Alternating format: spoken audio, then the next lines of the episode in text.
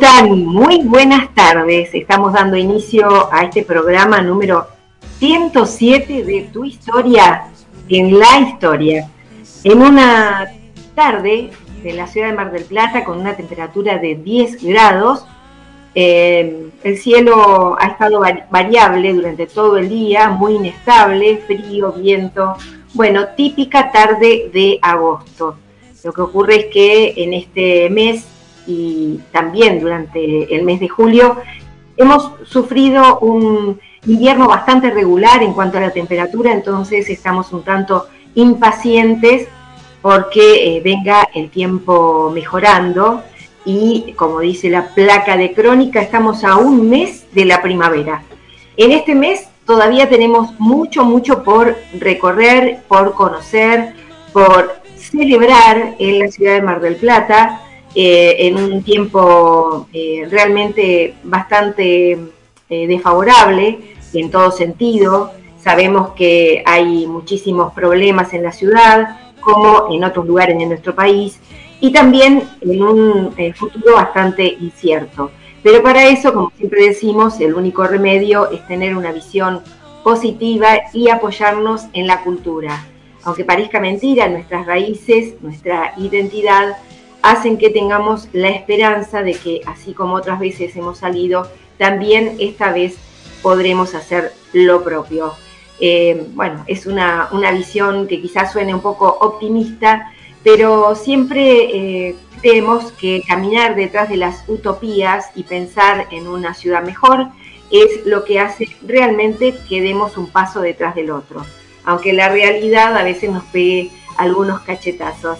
Y eh, ya que estamos hablando de eso y a propósito de eso, eh, vamos a, compartir una entrevista que hicimos con el arquitecto Héctor Deschamps, eh, justamente cuando reanudamos este ciclo de Tu historia en la historia, con él este año, hace poco, hace un poquito más de un mes, y pudimos recorrer en qué andaba este, esta persona, esta personalidad de Mar del Plata, que, como siempre digo, es una mente brillante y a veces nos cuesta seguirle los pasos a pesar de que tiene algunos años más que la mayoría de sus seguidores, pero realmente cuando piensa algo y lo pone sobre el escenario, debemos prestarle atención porque realmente es algo que es probable que suceda o que necesitemos que suceda en esta ciudad. Así hemos ido conociendo muchísimo de sus proyectos y por ellos mismos, y bueno, voy a obviar su extensísimo em, currículum, que entre otras cosas eh, recorre 40 eh, años de docencia en la Facultad de Arquitectura y Urbanismo de Mar del Plata, pero también un corto periodo, pero sumamente rico, en, Buenos Aires cuando fue eh, parte del equipo del CEPRA, ese estudio mítico de arquitectura de Sánchez Elías, Peralta Ramos y Agostini, que se convirtieron también en personas de su, de su conocimiento, de su eh, y, de hecho la amistad con algunos de ellos, como la familia Agostini, sigue en pie. La persona que más admira a él dentro del mundo de la arquitectura. Agostini. Bueno, eh, son valores que se sostienen a través de tantísimas décadas y que ha llevado a muchísimos de sus eh, alumnos, de sus eh, también becarios de CONICET, en la época del CONICET. También hoy hablando con una persona eh, de, por otro tema, me decía también cuando creó, trabajó junto con mucha gente en el Foro de la Construcción de la ciudad de Mar del Plata. bueno, y en, en, mi caso, este, en los últimos años, 15, 20 años, eh, acompañándolo tanto en el Consejo Municipal de Cultura como en la Asociación de Amigos de Villamitre, ahora somos compañeros, digamos, eh, así como con, su señora, con Elisa Damoli, que también es una personalidad de la cultura que a veces eh, uno desconoce, pero que ha estado al lado de él y, y ha sostenido muchos de sus proyectos. Y bueno, todo eso hace que estemos muy, muy felices de la iniciativa de la concejal Paula Mantero, quien eh, lo propuso y fue aceptado obviamente en eh, el Consejo Deliberante declararlo el próximo 24 de agosto vecino destacado. Esto va a ser a las 13.45, así que bueno, a los que se quieran acercar al Consejo Deliberante, eh, es una, reunión abierta a todos aquellos que de alguna u otra manera han estado eh, comprometidos con, con Héctor y con su camino, que son muchísimos, muchísimos en la ciudad de Mar del Plata. Por ello hemos elegido esta entrevista en la que hablamos sobre sus, últimos, sus últimas actividades como coordinador del Nodo General Pueyrredón, que lo creó él también, de la Red Argentina del Paisaje, y de todo lo que significa ese apartado tan interesante que es paisaje, arte y ciudad. Algo a lo que se ha dedicado toda la vida, por allí sin ponerle ese nombre, porque también ha estado con lo que es vivienda y tecnología. Y a propósito de ello, debemos decir que este trabajo de paisaje, arte y ciudad estaba muy emparentado, estuvo muy emparentado con eh, lo que sucede en este momento, que es eh, un foro que se abrió, eh, que se llama Arregle en el Centenario, dado que él presentó como ejemplo de paisaje, arte y ciudad en el Encuentro Nacional de la Red Argentina del Paisaje, un trabajo muy interesante sobre el centenario, lugar en el que ha trabajado hace muchísimos años. Entonces, eh, me parece que es muy interesante poder linkear una cosa con la otra y decir que todos estos son proyectos que eh, están eh, perfilados para darle a los vecinos de la ciudad de Mar del Plata una mejor calidad de vida. Allí donde él encuentre una necesidad, como en este caso el barrio centenario. Pero no se refiere solamente a eso, sino una visión amplia sobre lo que significa el arte en, el paisaje de la ciudad como una manera también de eh, poner en valor todos estos eh, parámetros que hacen a una ciudad donde haya una mejor calidad de vida. Bueno, vamos a compartir entonces esta entrevista y luego vamos a conversar de muchas cosas que tiene Mar del Plata en el eh, curso de la semana que me parece que es muy interesante para poder compartir. Los dejo con la entrevista y bueno, muchísimas gracias Guillermo San Martino allí en la operación técnica. Arte y ciudad. Sí, eh, mira Patricia, es un tema eh, que está empezando a ser tratado en, todo el mundo. Eh, nosotros tenemos ya una es incipiente en nuestro medio, ¿no es cierto? Por ejemplo, el caso del muralismo, ¿no? Hablando ya de las artes gráficas, etcétera, es uno, eh, la ciudad de Mar del Plata es una de las ciudades que ha servido para eh, como escenario para estas prácticas artísticas, ¿no es cierto? Claro, claro. Eh, y es un tema interesante. hoy en día el, el, muralismo como la aplicación de las artes plásticas en general sobre el espacio público, ¿no es cierto? No solo en paredes, como el caso del muralismo, sino también en, en aceras, ¿no? Es decir, veredas que son tratadas artísticamente o calzadas, es decir, la parte de, de, calle, por ejemplo, el cruce, los cruces peatonales, etcétera, son tratadas eh, eh, artísticamente, es decir, eh, no solo las rayas típicas que forman el, pasaje para cruzar la senda peatonal, la senda peatonal, sino que esas sendas peatonales hoy en día son tratadas artísticamente.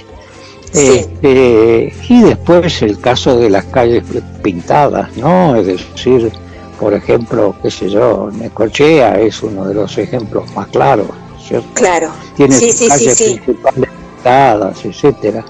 Eh, para decir una ciudad vecina a la nuestra, ¿no? Claro. Eh, pero en todo el mundo este tipo de cosas se ha tratado. Buenos Aires últimamente ha hecho una obra este, muy importante en pleno centro, ¿no es cierto? Pintando, pintando una calle, etcétera. Sí. El caso que a mí me preocupa es es el caso fundamental del puerto de Mar del Plata. Es decir, claro. Eh, eh, todos saben y los que me conocen ya saben lo que he venido trabajando. En, el, eh, en los años 90 comenzamos a trabajar el tema de la usina.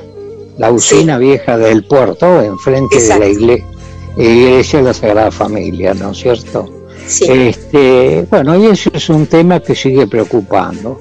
Hoy en día porque está prácticamente abandonada. Es decir, después de una sucesión de intervenciones, etcétera, ¿eh? se cae en lo que comúnmente ocurre en nuestra ciudad. ¿eh? se abandona, se abandonan estos espacios típicos se abandona y además se, se, da oportunidad también a que se vandalice, se, le, se, se, extraigan elementos que son fundamentales, que estaban, y parece como que al poner la atención sobre determinado edificio o determinado espacio público de eh, patrimonial, me refiero, es como que después al retraerse, Pasó con la Casa del Puente, pasó con la estación ferroautomotora, o sea, la estación sur, pasó con la otra estación también. Es como que se pone mucho el foco sobre un lugar, proyectando, planeando y demás, y de pronto cuando se empieza a retraer lo que es eh, la, por algún lado la, la, obligación del Estado municipal de alguna manera o de los privados que son los que, lo que también median, es como que la gente al, haber tomado este contacto con eso, este, paradójicamente se empieza a descuidar de una manera que nos, nos preocupa enormemente, porque la usina eh, ha perdido muchos de sus, de sus elementos, se ha roto, eh, es una pena enorme eh, después de, de darnos cuenta de lo que podía llegar a ser ese lugar en el puerto de Mar del Plata, ¿no? Sí, sin duda. Mira, eh, eh, hay algo también que es de mucho valor y que no, ha tenido un verdadero reconocimiento. Y es eh, la comunidad del puerto, lo que llamábamos y seguimos llamando el antiguo pueblo de pescadores, ¿no es cierto? Claro, claro. Era, fue el puerto se construye a partir del 10 y se termina alrededor del 20, ¿no es cierto? Y el próximo al puerto se va eh, congregando no solo la población que eh, ayudó a la construcción del puerto mismo, sino a los pescadores que se trasladaron al, al puerto. ¿no? En el año 17 ya había de 150 años, ¿no es cierto? Todo eso eh, creó una población que se autodenominó pueblo de pescadores. Verdaderamente estaba aislada de Mar del Plata. Es decir, eh, cuando uno ve el trazado, la calle Juan B. Justo, uno se da cuenta que cambia de posición. Así, de un lado, eh, la ciudad de Mar del Plata, y el otro lado del puerto con un tejido inclinado, distinto al al de la ciudad de Mar del Plata. En, su época, ¿eh? estamos hablando en los años 20, los años 30, era un, un pueblo completamente aislado, es decir, eh, verdaderamente era el pueblo de pescadores, como todos dicen. Claro, claro. Ocurrió, ocurrió algo interesante porque eh, vi la oportunidad en la década del 90 de eh, eh, intentar el traspaso de los terrenos y edificios de ESEVA, es decir, de la usina del puerto, serán más de dos hectáreas y medio de, tierra y tenía cinco o seis edificios verdaderamente relevante, entre ellos la propia usina, ¿no es cierto? Claro, claro. Y ahí eh, comenzó con algo, primero este, logramos eh, que eh, se, le diera el destino de Museo del Inmigrante, eso fue en el año 94. Y en el año 96 es cuando se promulga formalmente el traspaso. Y el fin, el fin que tenía era el de ser un centro cívico, administrativo y cultural, con lo cual se sumó al, al tema del, del, del, centro cívico, por decirlo así, el del Museo del Inmigrante. esto, le, esto le daba un enorme valor. Además, este, cuando se crea el, el, el barrio del puerto, ¿no es cierto? Eh, que lo hacen los Peralta Ramos, evidentemente no le generan a ese nuevo pueblo una plaza central. Claro, claro. En el, y ahí ocurre lo siguiente, en, eh, en, el año 30, es decir, 10 años después de su inauguración, eh, la obra de Don Orione hace la Sagrada Familia. La Sagrada Familia, sí, sí. Que verdaderamente es un, un, un, punto clave en lo que es todo el, el, el, puerto, ¿no es cierto? Sí, es una belleza. Anteriormente, anteriormente ya las Vicentinas habían hecho una serie eh, de eh, edificios, ahí en el puerto, claro. Claro, complejos de vivienda. Bueno, todo eso ha ido creando un, un, espacio. Un paisaje cultural, es un paisaje que habla tanto de la identidad de la ciudad, es increíble eh, cuando uno eh, lo recorre, en, bueno, en, mi caso, porque desde muy chica siempre era nuestro lugar de, porque teníamos familia y todo, pero cuando uno lo recorre, encuentra tantos rasgos de identidad en todos estos lugares que es increíble que no se perciba la importancia, ¿no? Es así. Vos sabés que, eh, bueno, uno de los trabajos que, que realiza es sobre la ecología simbólica del lugar, es decir, un relevamiento de aquellos este, elementos existentes que tenían un verdadero valor simbólico, ¿no es cierto? Porque representaban, por ejemplo, la obra de Don Orione, la obra de la Vicentina, o estas otras obras hechas, por ejemplo, por eh, los socialistas que durante eh, que gobernaron la ciudad durante mucho tiempo, en los años 20 en adelante. Claro. Eh, Plata fue una, ciudad socialista, ¿no es cierto? Sí, sí, sí. y debemos decir que, como vos estás explicando, lo de, el tema del, el tema del, justamente de lo que es este todo ese barrio, es que eh, y el centro cívico cultural dedicado a los pioneros de la pesca, que también es, un rasgo muy importante. eso es fundamental. Mira, este, eh, eh, fundamental porque, primero de todo, por su contribución al desarrollo de Mar del Plata, pero también al desarrollo del país. Claro. Eh, no hay que olvidarse que los frutos de mar se incorporan a la mesa de los hogares argentinos, ¿no es cierto?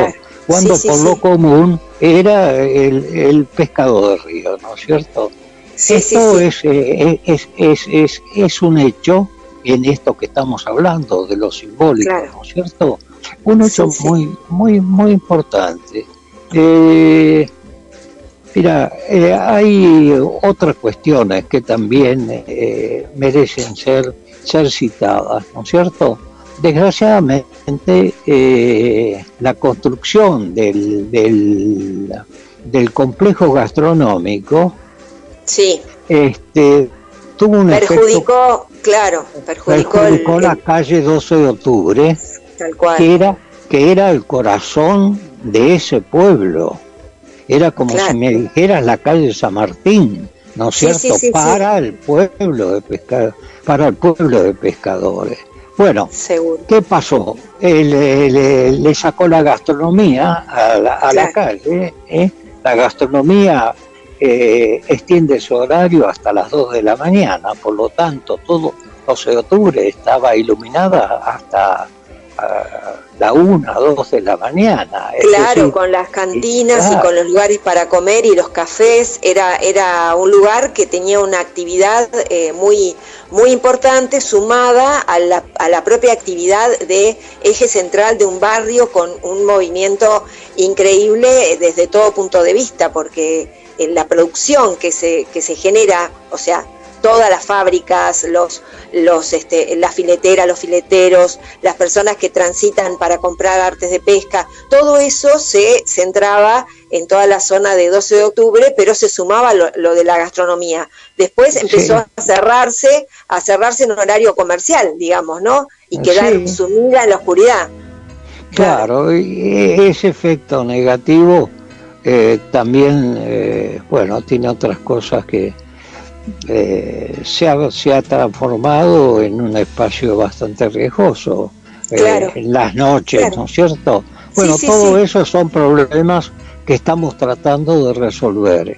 Y la manera que lo vemos es aplicando todo aquello que se llama arte urbano. ¿no es cierto? es decir, las grandes paredes, todo lo que constituye la, los, las grandes fábricas, establecimientos, etcétera, eh, pueden, pueden ser eh, tratadas a través de, murales, ¿no es cierto? Eso le da una vida distinta. Por claro, transforma lo que es un no lugar en un lugar donde la gente se apropie, lo sienta, lo sienta, lo reconozca como, como algo que con lo que se identifica. Mira, había algunos proyectos que, estuvimos estudiando, vos por, tu cuenta y yo también por una serie de, de, estudios que estuvimos haciendo el año pasado, que hablaban sobre la, la importancia que le daban a que no hubiera vacíos urbanos en muchas ciudades del mundo, porque el vacío urbano desconecta la trama de un barrio y la gente lo siente ajeno ya al barrio. Es como que el barrio va muriendo de a poco. En cambio, si le das vida a través del arte, es una mejora tan grande para la calidad de vida, ¿no? Entre otras cosas. Y sí, cuando uno, por ejemplo, eh, observa el caso de la Boca, claro. ¿eh? que fue un, puerto también de Buenos Aires, ¿no es cierto? Y uno lo ve con su colorido, etcétera, ¿eh? se da cuenta el enorme atractivo que genera. Hoy en día la Boca eh, provee recursos económicos a la ciudad de Buenos Aires. Es tal vez el, el, el barrio o el sector ¿eh? que más colabora con recursos económicos, ¿eh? por, el turismo, por todo ese tipo de cosas, ¿no es cierto? Bueno, este, el, el, el, puerto de Mar del Plata podría tener ese mismo tipo de eh, características y ser este, también un servir de aporte a la economía municipal. Esto es evidente. Claro. y sí, sí, sí, sí, exactamente. Y bueno, eh, más allá de, este, de este tema puntual sobre el puerto, lo que es paisaje, arte y ciudad, estuviste haciendo trabajos sobre algunos barrios muy este muy eh, propios de la ciudad que conocemos los marplatenses, pero que por ahí no le hemos puesto esa mirada que vos pusiste eh, cuando hiciste, hiciste, el año pasado la presentación para el encuentro eh, de la Red Argentina del Paisaje, el encuentro nacional, por ejemplo, pensar en cómo se puede intervenir en el barrio centenario, que son lugares, el barrio centenario, el, el barrio viejo de la estación, son todos barrios que necesitarían de una mirada de este tipo para poder, eh, para poder proyectar otra cosa que no sea algo negativo sobre el lugar, ¿no? Claro. Y vos fíjate, el caso del centenario, con todo el muralismo que tiene, ¿no es cierto? Más allá de su tipicidad, etcétera, le permite en transformarse en un polo de atracción. ¿eh? Es decir, en un recorrido de la ciudad se puede incorporar como un punto más. Este, ¿Por qué? Porque todos esos murales más la característica propia del, del, barrio, ¿eh? que es un tejido completamente, tejido urbano me refiero, no tiene las típicas manzanas que conocemos, ¿no es cierto? Sino que tiene toda una serie de pabellones cruzados, etcétera, con espacios abiertos. El, el proyecto ese que hice yo es el de ver cómo a través del arte a estos espacios marginados o marginales, si lo querés decir Sí, sí, sí. Este, se los puede incorporar a la ciudad. Y esto es muy importante. Claro, ¿Por qué? claro. Porque eh, eh, al, al, al, al, ser reconocido por eh, estos valores que estamos hablando, la propia población se siente orgullosa del espacio, etcétera. Es decir, Sí. adquiere un- un- una condición distinta a la Claro. de exclusión con la Claro. que generalmente viven, ¿no es Claro. cierto? Y este- estas cosas son verdaderamente, y eso lo puede el arte. Fíjate, eso es muy interesante. Sí, sí, sí. Yo, yo veo o- otros casos que hemos tratado, por ejemplo, eh, yo me acuerdo cuando estudié la calle Güemes, ¿no es cierto? Sí, Este, Traté, eh, eh, eh, hubo un proyecto para hacer en lo que actualmente es este, el, eh, la Plaza del Agua y hacer un complejo comercial. Claro. Y ahí pudimos movilizarnos y conseguir de que se hiciera la Plaza del Agua. Claro. Se llama la Plaza del Agua porque Sí. verdaderamente era también una cosa de obra sanitaria, ¿no es cierto? Claro, tal cual. Entonces, sí, sí, sí. Y sí, bueno, le y quedó eso quedó. ese, ese nombre, claro, exacto. Claro. Exacto. Y, eh, y el, bueno, asun- el asunto es eh, qué cultura debiera Sí. Eh, tener más espacio en la ciudad. sí, Esto es, Sí, esto sí. es importante. Eh, hoy en el discurso político no hay sector o, o línea partidaria que no lo incluya, pero no se Claro. ven eh, en- no se ve la forma concreta para desarrollarlo. y estas claro, cosas claro. que estamos contando son hechos concretos, es decir, verdaderamente ¿eh? la aplicación del arte, ¿no es cierto? La Sí.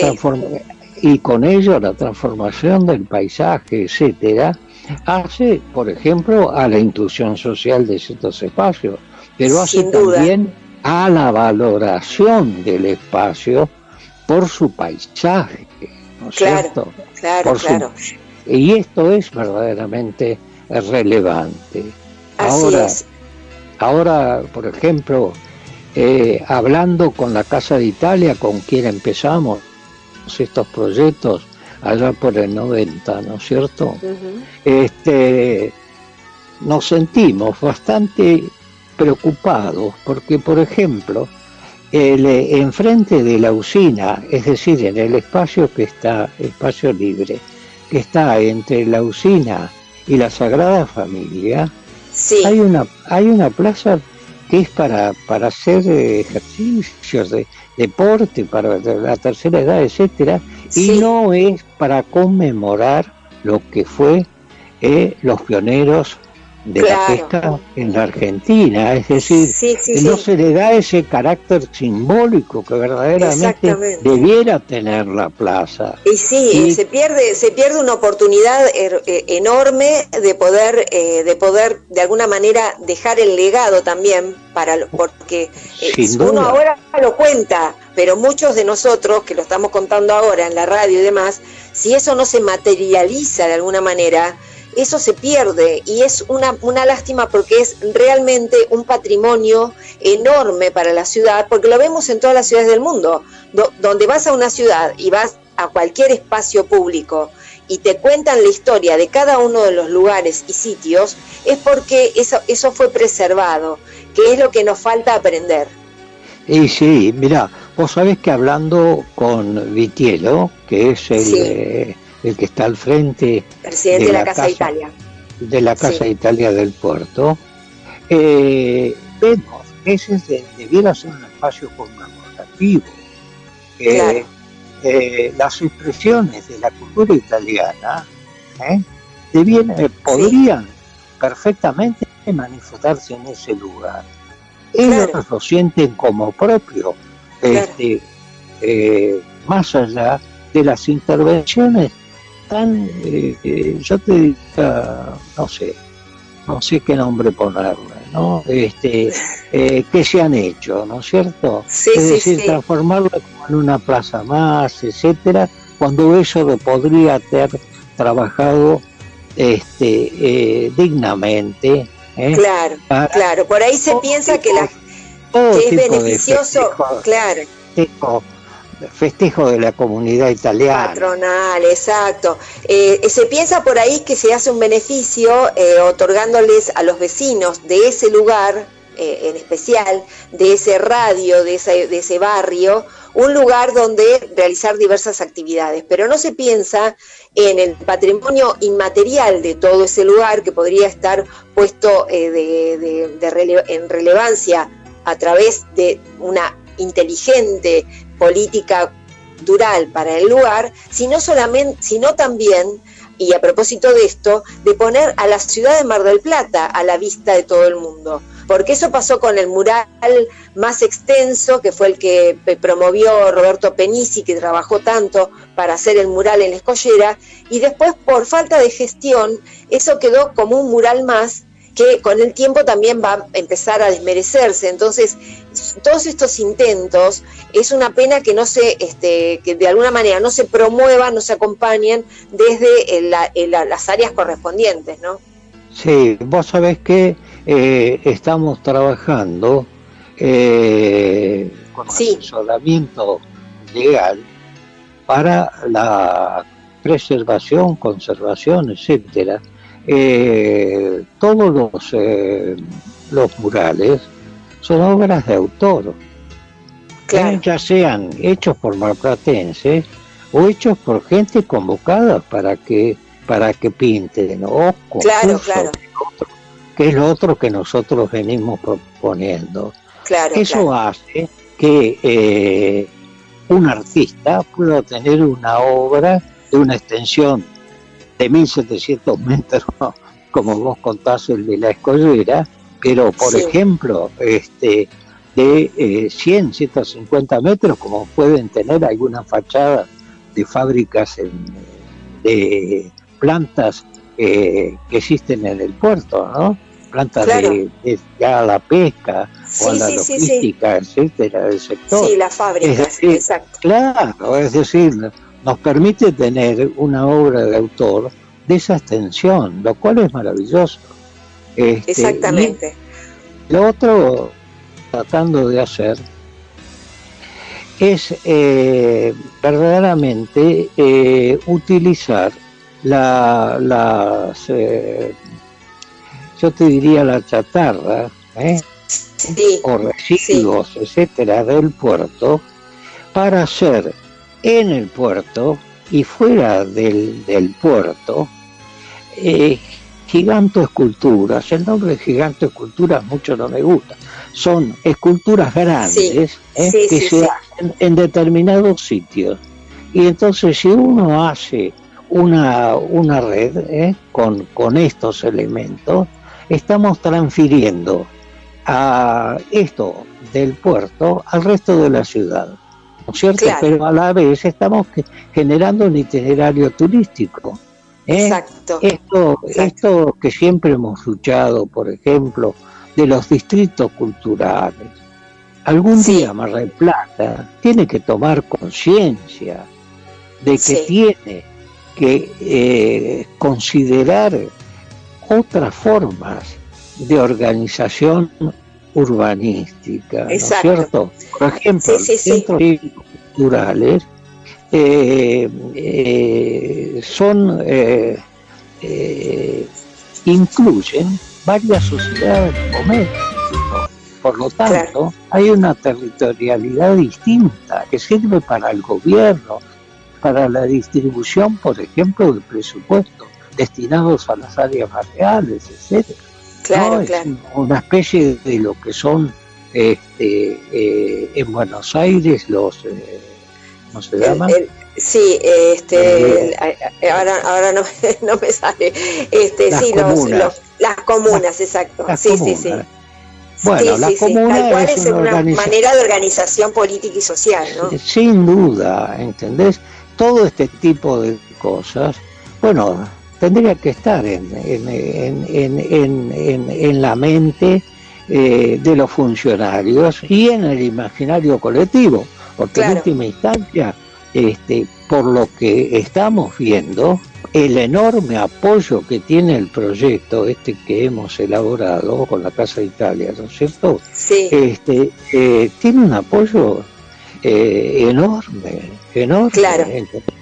Este, sí, sí, la gente lo, lo, ve como muy valioso y bueno, eh, solo necesita el apoyo eh, digamos, del, Estado, de, la, de las instituciones más importantes que tienen poder de decisión, para plasmarlo y concretarlo, eh, estando todo sobre la mesa para poder hacerlo. Esto para nosotros, eh, para, para los que conocemos el proyecto y que lo hemos acompañado y nos, nos interesa sobremanera que esto se prospere, bueno, es una, una buena noticia y por eso la difusión y esperar que eh, a partir del conocimiento de esto, de ponerlo en conocimiento, se pueda de alguna manera este, promover, difundir y hacerlo posible y concretarlo, que es lo más interesante de todo, ¿no? que se pueda llevar a la realidad y a los hechos. Eh, yo te voy a, despedir, Héctor, y, te voy a volver a llamar eh, en, próximos programas para que nos vayas contando cómo va este proyecto de paisaje, arte y ciudad, referido sobre todo al puerto de Mar del Plata, pero a tantos otros lugares en los que estás trabajando o que has trabajado. Bueno, muchas gracias, Patricia. No, por favor, Héctor. Y con, este, con mucho gusto. Eh, sabes que, siempre este, estamos ahí acompañándote. Un abrazo y seguimos en contacto.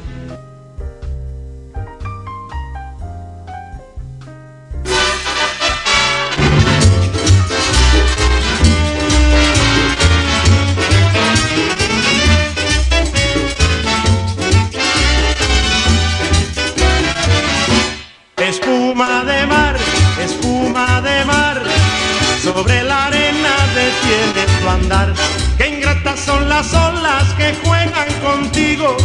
Junto a la playa te dejan y se van. Espuma de mar, espuma de mar. Sobre la arena detienes tu andar. Qué ingratas son las olas que juegan contigo. Junto a la playa te dejan y se van. Yo también como la espumita me he quedado solo en la orilla del mar y tú cual la traviesa y coqueta, abandonas todo para poder jugar. Espuma de mar, espuma de mar, sobre la arena detienes tu andar. Qué ingratas son las olas que juegan contigo, junto a la playa te dejan y se van.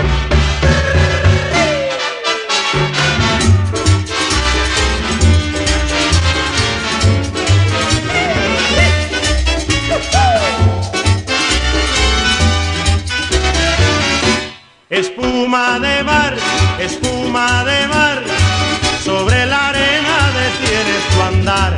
Qué ingratas son las olas que juegan contigo, junto a la playa te dejan y se van. Espuma de mar, espuma de mar, sobre la arena detienes tu andar. Qué ingratas son las olas que juegan contigo, junto a la playa te dejan y se van. Cuando el sol dice hasta mañana y la luna viene a bañarse en el mar.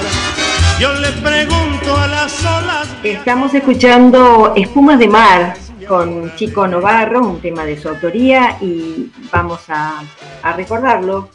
Nos dejó hace pocos días y realmente uno de los autores, compositores y cantantes más importantes yo diría, del siglo XX eh, en la producción aquí en la República Argentina. Tiene mucho que ver con nuestra, con nuestra cultura, con aquellas primeras épocas del Club del Clan y después en todo lo que sucedió en su trayecto hasta convertirse en un gran autor y cantante de eh, temas melódicos. Así que eh, ese recuerdo para él. Y bueno, vamos a aprovechar para, hablando de identidad y de cultura, para comentar algunas cosas que ocurrieron eh, la semana pasada que tuvieron que ver con eh, el homenaje al 17 de agosto al general San Martín. Eh, por un lado, contarles que en, la Villa Mitre, en el Archivo Museo Histórico Municipal Don Roberto Tebarili, tuvimos el, realmente el honor, a pesar de ser una tarde sumamente este, tormentosa, de recibir a la Asociación Cultural San Martiniana, quien, eh, bueno, había organizado un acto muy, muy emotivo, hermoso realmente, con eh, un veterano de Malvinas, con su nieto, un chico estudiante de la Sagrada Familia, quien recitó una poesía escrita por él, y también eh, representantes de las tres fuerzas, y por otra parte, la gente de la Asociación Cultural San Martiniana, la profesora Graciela García, todos eh, recitaron algo que tenía que ver con eh, General San Martín. Graciela Ovejero, que es una amiga con la que hemos compartido algunas, eh, algunos encuentros del ciclo de Iñaki Rubio, ya hace unos años, que tenía que ver con escritores y lectores, y Susana de Suchelli, bueno, Susana Guarnieri, todos aquellos que de alguna manera están vinculados con el ámbito de la cultura local que tienen muchos años de trabajo en ese sentido, y eh, bueno, la eh, inestimable presencia de Damián Arregui, director de cultura, director de bibliotecas, que fue uno de los este, anfitriones también, por así decirlo, de la Villa Mitre, nos obsequiaron, nos donaron una bandera, que para nosotros fue un momento muy, muy importante, y también nos eh, otorgaron un diploma por haber compartido algunos momentos en el Día del Himno y también en el Día de San Martín, junto con una institución muy interesante de aquí de la ciudad, que es el Cabildo, que eh, por ahí también sería muy bueno que los que no lo conocen se acerquen allí a la réplica del Cabildo. Es un centro cultural que se dedica mucho a lo que es tradición, folclore de aquí de la ciudad de Mar del Plata. Bueno, dicho esto, también decirles que ayer fue la gala San Martiniana en el Teatro Colón, acompañamos esa, realización que fue a beneficio del Museo eh, José Hernández de la ciudad. Está trabajando mucho una asociación de amigos recientemente constituido, la Asociación de Amigos de la Comunidad Histórica de Laguna de los Padres, que en realidad se nuclea alrededor del Museo José Hernández y que está presidida por Susana Guarnieri. Así que a todos les deseamos muchísima, muchísima suerte porque es muy difícil sobre todo comenzar con una institución de estas características y apoyar los museos de la ciudad. Bueno, y hablando de museos, les, eh, les cuento que se celebra el próximo 24 de agosto el Día del Lector. En su momento, bueno, eh, decirles primero por qué se establece el Día del Lector el Día del Lector es en homenaje al nacimiento del escritor argentino Jorge Luis Borges, que cumpliría 123 años este 24 de agosto. Jorge Francisco Isidoro Luis Borges, que nació el 24 de agosto de 1899 en la eh, ciudad de Buenos Aires. Eh, fue instituida esta celebración en el año 2015 y nosotros, eh, bueno, por un lado, decir que Aquí en la ciudad de Mar del Plata tenemos un largo recorrido con respecto a lectores y escritores, tenemos una feria del libro muy, muy importante y también una gran cantidad de escritores que nos, honran con, con su amistad, con su presencia. Vamos a empezar por decir que Osvaldo Soriano fue uno de los escritores más importantes de la República Argentina, nacido aquí en la ciudad de Mar del Plata. Em, en conmemoración de este, de este nacimiento del gran escritor argentino Jorge Luis Borges, al celebrarse el Día del Lector y la Lectora, eh, distintos organismos eh, llevan adelante actividades para incentivar, difundir y apoyar la lectura, los libros y a los autores. hay, hay, diversas actividades, hay eh, diversas secciones, pero digo con mucho eh, orgullo que en su momento en eh, la ciudad de Mar del Plata, eh, la única actividad que se realizó cuando fue el primer día del lector instituido en la República Argentina, aquel 24 de agosto de 2015, organizamos el Día del Lector y el encuentro con los escritores en la Villa Mitre. Em, y bueno, eh, tuvimos la oportunidad de invitar, se nos ocurrió hacer eh, este ciclo y eh, poder dar a conocer a los escritores de la ciudad allí en una jornada en la que invitamos a muchos de nuestros amigos y tratamos de que estuvieran todos aquellos em, escritores que pudieran encontrarse con los lectores, que eh, luego también eh, Iñaki Rubio, como les contaba, hizo un ciclo, creo que también Virginia Cerato Baños, eh, si mal no recuerdo, años antes había hecho encuentros de lectores con escritores, pero este fue en particular un día del lector, un encuentro con escritores para conmemorar y para de alguna manera afianzar esa fecha que nos parecía muy, muy importante. Eh, yo eh, tengo el registro de, aquel, de aquel momento, por supuesto, en la página de la Asociación de Amigos del Archivo Histórico. Tengo en el recuerdo una jornada realmente muy interesante con escritores como Gabriela Exilat, ahora muy consagrada, en ese momento eh, tenía publicadas dos o tres novelas, ahora va por su octavo novena, eh, con eh, Laura Miranda, Silvina Bukovic, que recién empezaba como escritora, más que nada de, eh, de, poesías, ¿no? En su momento, bueno, ahora ya está este, con su título de licenciada en filosofía y con un trabajo muy interesante en la Universidad de Mar del Plata. También Marisa Potes, que es una gran escritora de literatura infantil y juvenil.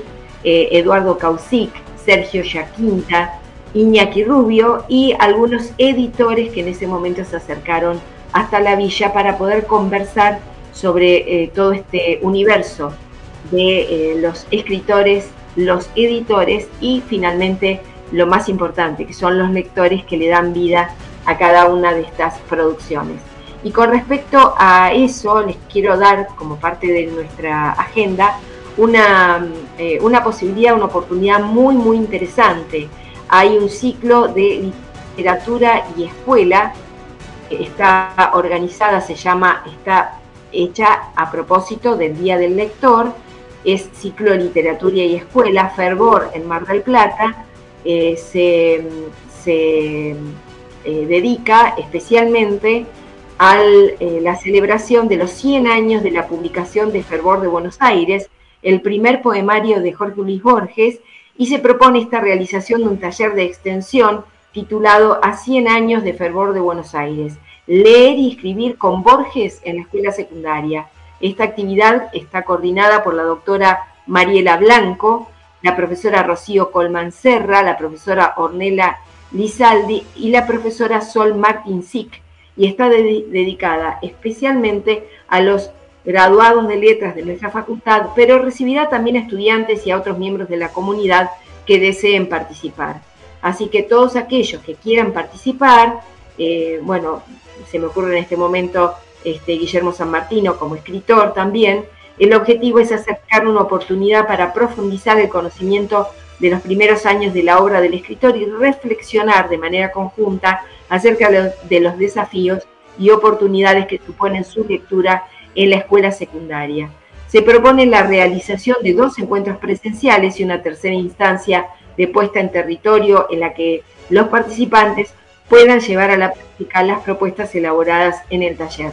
La dinámica de trabajo será en la primera etapa, un primer encuentro que tendrá lugar el día jueves 24 de agosto a las 18 en la Facultad de Humanidades, con un aula a confirmar en ocasión de celebrar el Día del Lector y el aniversario del nacimiento de Borges y tendrá una duración de una hora. Las actividades estarán coordinadas por la doctora Mariela Blanco, la profesora Rocío Colman Serra, Ornella Lizalde y la profesora Sol Martín Sic. La segunda etapa es el segundo encuentro que se realizará el día jueves 7 de septiembre a las 18 horas también en la Facultad de Humanidades, en aula confirmar. Prevé dos horas para el desarrollo del taller. Se retomarán las actividades y contenidos del primer encuentro. No obstante, es importante señalar que se podrán sumar personas que no hayan participado en el primer encuentro. El taller contará con la participación de los siguientes invitados. La doctora Milena Braciale, el doctor José María Gil, que no sé si habrás tenido el gusto, eh, estoy hablando a Guillermo San Martino, que está a cargo de la puesta en el aire, de tenerlo como profesor a José María Gil. Nosotros lo tuvimos en segundo año de la eh, carrera de locución, es doctor en letras y en filosofía, es una persona sumamente interesante, eh, como para, muy dinámico para dar sus, sus clases, así que lo recomendamos muchísimo. Y el profesor Jonás Ezequiel Bergonzi Martínez. Y la tercera etapa de este ciclo de actividades contempla la salida a territorio con el acompañamiento de la profesora Viviana Ocampo. La propuesta es llevar a las aulas de diferentes escuelas de gestión pública las actividades desarrolladas en los segmentos anteriores con el fin de celebrar los 100 años de Fervor de Buenos Aires, el Día del Lector, pero también acercar a los estudiantes de nivel secundario diferentes propuestas de lectura y escritura creativa a partir de Jorge Luis Borges. La salida a territorio está prevista para fines de septiembre o inicios de octubre. Los horarios y las fechas de este trabajo serán coordinados con los participantes de acuerdo a su disponibilidad. Y cierra toda esta propuesta con eh, una foto hermosa que hemos visto tantas veces de Borges, este, eh, Bioy Casares, las hermanas Ocampo, en eh, recostados o apoyados en la lona de una carpa en la ciudad de Mar del Plata, en aquellas épocas en que venían y eran, este, eran eh, sobre todo Borges, era huésped de Victorio Campo o de, matrimonio de Silvino Campo y Bioy Casares, con el que eh, compuso también este, su, su trabajo en, conjunto, ¿no? Con, con Bioy Casares. Así que muy interesante este, para todos aquellos que gusten de las letras y tiene que ver con el Día del Lector. Para poder participar tienen que entrar en, Internet en, eh, lo que es el ciclo Literatura y Escuela y, este, y bueno, allí hay un formulario que los lleva a la posibilidad de inscribirse. Ciclo Literatura y Escuela, Fervor en Mar del Plata, organizado por la Universidad Nacional de Mar del Plata y la carrera de Letras les dejo esta recomendación y este, finalmente decirles cómo hacemos habitualmente la concurrencia a los museos de la ciudad, a participar de aquellas cuestiones que están en agenda y que están en la agenda de, también recomendamos, Cultura Mar del Plata y Turismo Mar del Plata, que tienen que ver con una cantidad enorme de actividades que eh, son libres y gratuitas o a muy bajo costo. diciéndoles también que concurran, como hicimos el otro día con el teatro, con Claudia Croco, a los teatros eh, en los que participan y, están allí poniendo todo eh, los actores de la ciudad de Mar del Plata, el Teatro Colón, que tiene una gran cantidad de actividades y muy recomendable la presencia, por ejemplo, este fin de semana en el Teatro Colón del maestro Horacio Lavandera. Apúrense a conseguir las entradas porque es alguien de renombre nacional e internacional. Eh, bueno, llegamos así al final de este programa número 107 de Tu Historia en la Historia. Los esperamos para el que quiera acompañarlo el viernes a las 13.45, que estará el arquitecto de Jean allí recibiendo su título de vecino destacado en el Consejo Deliberante.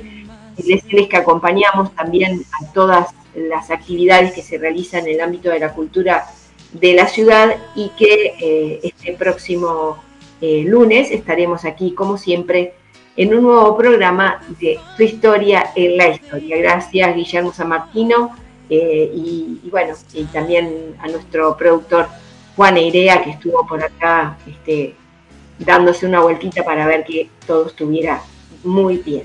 Un abrazo y que tengan una buena semana.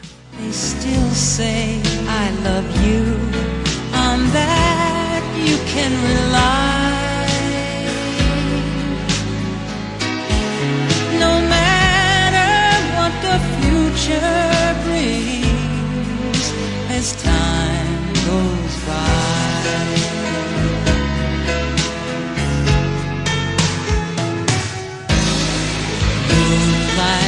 love songs never out of date, hearts full of passion, jealousy and hate. Woman needs man, and man must have his mate that no one can deny. It's still the same old story